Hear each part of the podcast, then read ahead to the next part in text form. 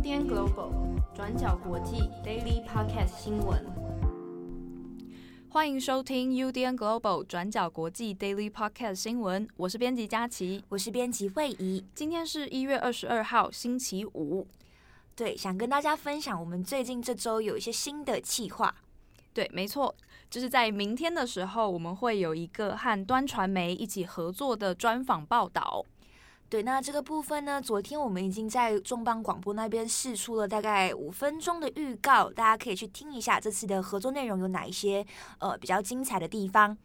那这一次呢，因为跟端传媒有特别的合作，所以如果呃我们的听众朋友如果对于想要订阅端传媒但还在观望当中的话，这一次因为跟端传媒合作，所以有了就是读者的优惠，打八折，嗯。那详细的一些办法，大家也可以到我们的重磅广播的最新一集去听听看。对对对，详细的资讯都会放在那边，然后到时候相关的文章啊、Podcast 上面都会附上相关的链接。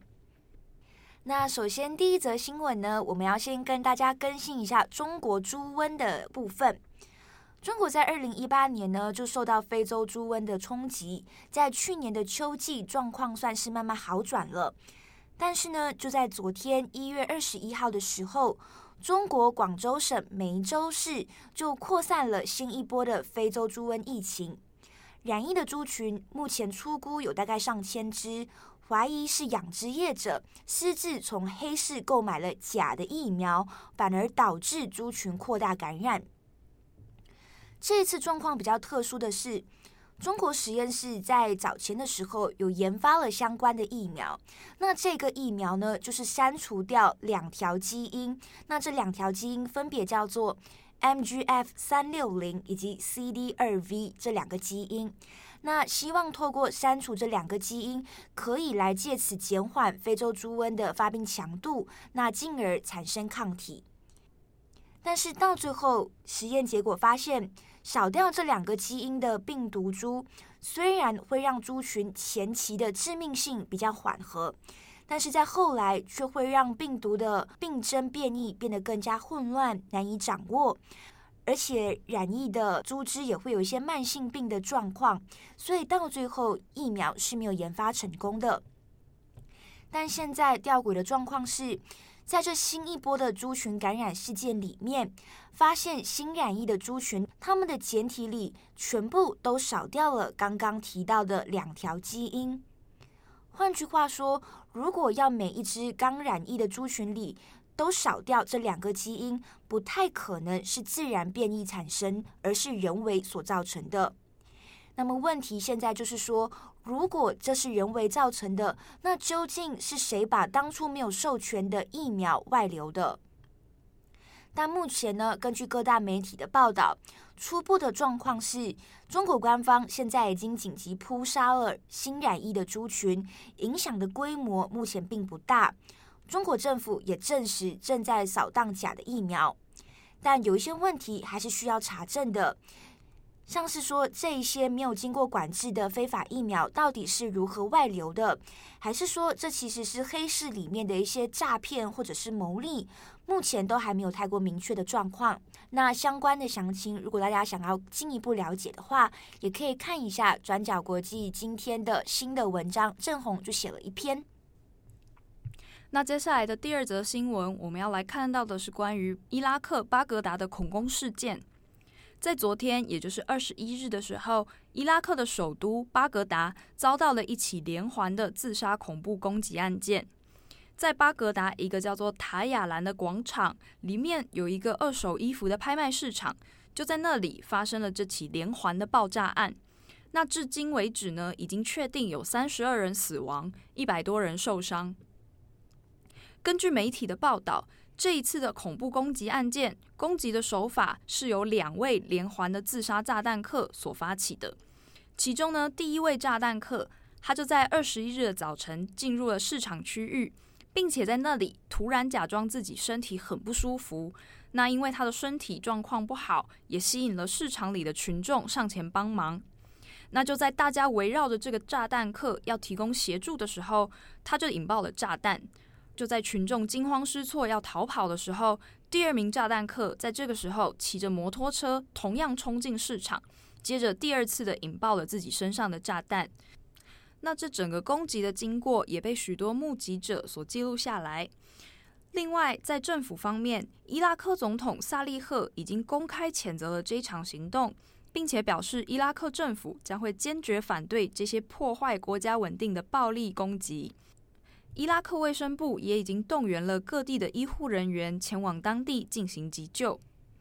那至于这一场恐怖攻击到底为什么会发生呢？目前已经由伊斯兰国 （ISIS） 他们出面坦承说，这起恐怖攻击是他们所进行的。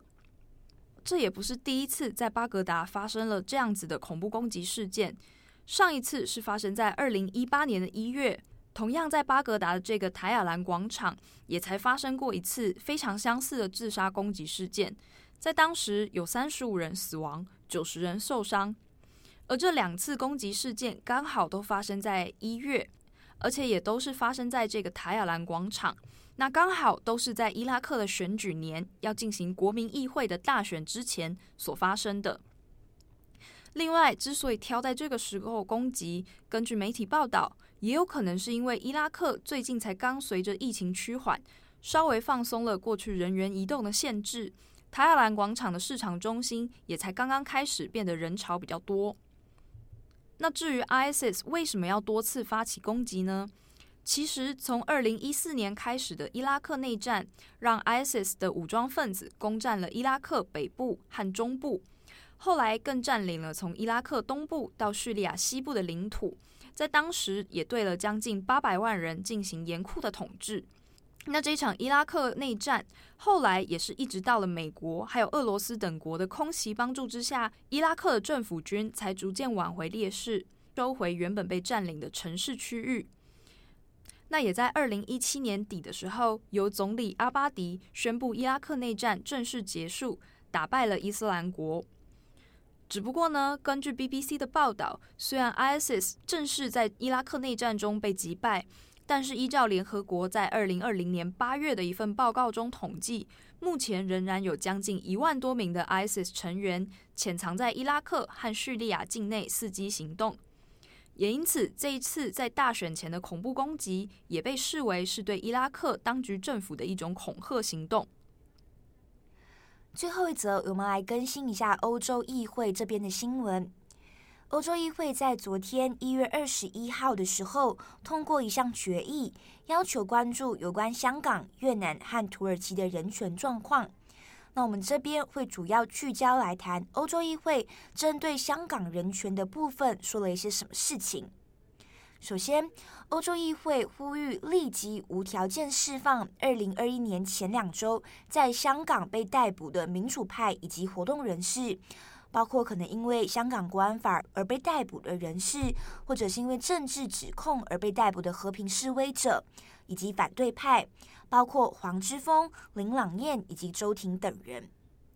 那同时，欧洲议会也敦促欧盟成员国基于欧盟全球人权制裁机制，来制裁侵害人权的香港以及中国人士，例如香港的特首林郑月娥。那欧洲议会这边也有表明，欧盟在去年十二月三十日跟中国迅速达成了欧中投资协定。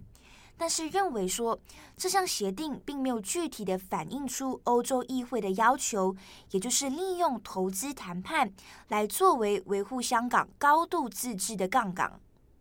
欧洲议会就认为，欧盟此前是为了急于达成协议，而没有针对中国侵犯人权的行为采取具体的行动，而这将会损害欧盟积极捍卫人权的声誉。这边快速跟大家补充一下，欧中协定是什么？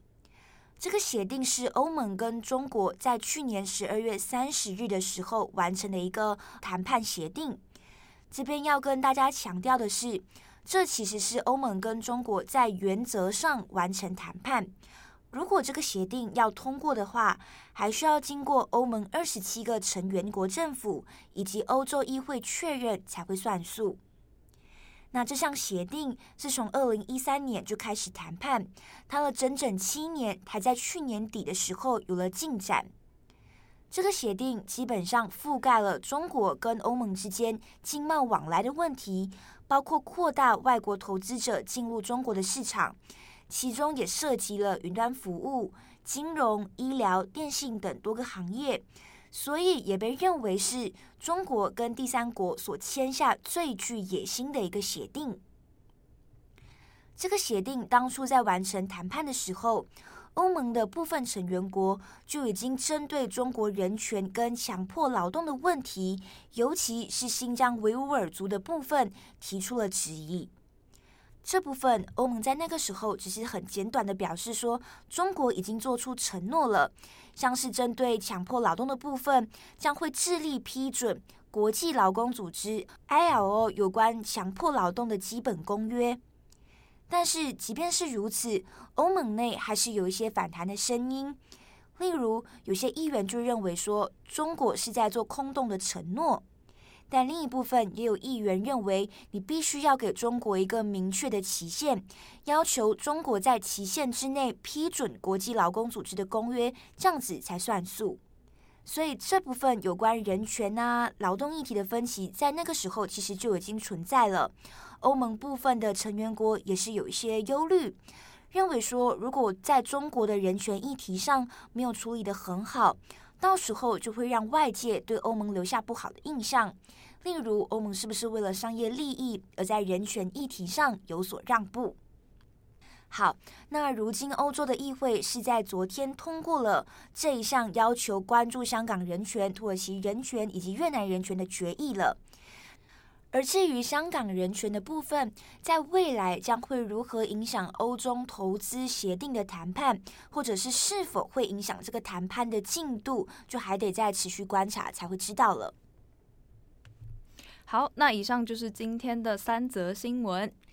对，我们这几天在跟七号还有正红讨论到说，如果今天转角国际拟人化的话，他会是谁呢？这是不是一个有要商品化的迹象？但是没有，我们没有要商品化，我们只是很好奇，如果转角拟人会发生什么事而已。如果转角拟人化的话，应该就是长得跟郑红一样吧？我脑海里面第一个出现的也是郑红的样子，哎，就是一个戴着眼镜，然后有黑色幽默的男子，这样，然后穿帽 T，而且还是有柴犬的帽 T，啊，对对对，然后学识很渊博，这样。我原本想到的是这样，但七号就开始说一些什么。希望就是转角的看板娘，她好像比较希望是女生，对不对？她也给我看了一些示意图。转角辣妹，就是穿着全黑的衣服，然后很辣，会不会太辣？我们明明就是人设跟这个不合，好，也不一样啊。可能辣妹她就是你知道学识渊博的那种辣妹，学识渊博辣妹，但还是就是还是不一定是辣妹，她可以是一个无性别的，然后不一定要 有特定男生还是女生。哦、是啊，我们只是突然有一点好奇而已。就是如果转角。的形象具体到底对听友还有对我们的读者来说到底是怎样啊？对，或者是大家也可以告诉我们说，不管是转角的文章还是转角的 podcast，对你来说，你会平常从这边获取什么样的资讯，或者是你会觉得说，从这些文章跟 podcast 里面你得到了什么东西，都可以跟我们分享。像我自己是进来转角以前，我就对转角的印象就是很很有一种很怪的黑色幽默，后来我才知道这就是。正红好像很引以为豪，在找图或者是在标题或者在 hashtag 上面都会故意做一些，我觉得不能叫小巧思，我觉得有一点是恶趣味，就是对啊。如果大家有那个印象，或者是平常会看我们的脸书或者是 IG 的话，其实大家应该多少都能感受到，我们在找主图，然后再找。做下 hashtag 或者是在做一些比较细节描述的时候，都会有一些。我自己进来以前就对这个印象很深刻，我觉得这就是编辑台的风格。对，我也确实觉得说这是转角国际蛮大的一个的一个特色。嗯，对对对，所以变成我们会在标题跟图片上面下很多、嗯、花很多时间跟花很多精力，就是就是一直在去想说到底要怎么。弄得更好，对。但是每次看到大家就是 feedback 就说哦，这个图很有梗，或者这个东西很有梗，但是不知道为什么下面就会有留言说一定是七号做的。对对对对，我不知道大家有没有看过，就是摩西治水，就是在讲意大利的那一篇文章，是几月的文章？我有点忘，是去年吧，去年年底。然后那是那个主图，就是一个很辣的辣妹，就是穿着红色衣服，在一个淹水的对，然后她的裙子就飞起来，很像玛丽莲梦露这样。我记得那篇文章的那个发到脸书平台以后，下面的留言都是说七号感谢编辑七号刺图，然后那篇文章流量就是爆高。然后结果就是你自己说，你要不要自己承认？那篇文章是我写的，对，那篇文章其实是会议写，但大家都以为是七号写的。然后，但是主图不是七号找的，对，主图是另外一个编辑找的。但是我觉得这是蛮好的，就是我们有一个还蛮具体的氛围。嗯，对我我自己是很喜欢，这就是每一个编辑室都有自己的风格啦。不管是哪一个媒体，其实多少都有一个自己。的团队成员自己营造出来的气氛，我也觉得这蛮有趣的事情是，呃，现在读者或者是听众可能可以光看标题或者是观看一些文章，就大概会去想说，哎、欸，这是不是郑红写的？哎、欸，这是不是谁写的？我觉得这还算是我们跟读者建立的一个默契。对，而且像转角说，其实我们现在也已经是四个人都有在写过，是还蛮有趣的。对，这部分还没有趣，所以如果你觉得转角人设应该是长什么样子，也欢迎就是私讯跟我们分享，或者是留言跟我们分享。好，那以上就是我们跟大家更新的新闻，希望大家有一个美好的周末。我是编辑会议，我是编辑佳琪。那诶，大家记得去听一下这周的重磅广播，以及我们刚刚更新的编辑插播。我们下次见，拜拜，拜拜。感谢大家的收听。想知道更多深度国际新闻，请上网搜寻 Udan Global 转角国际。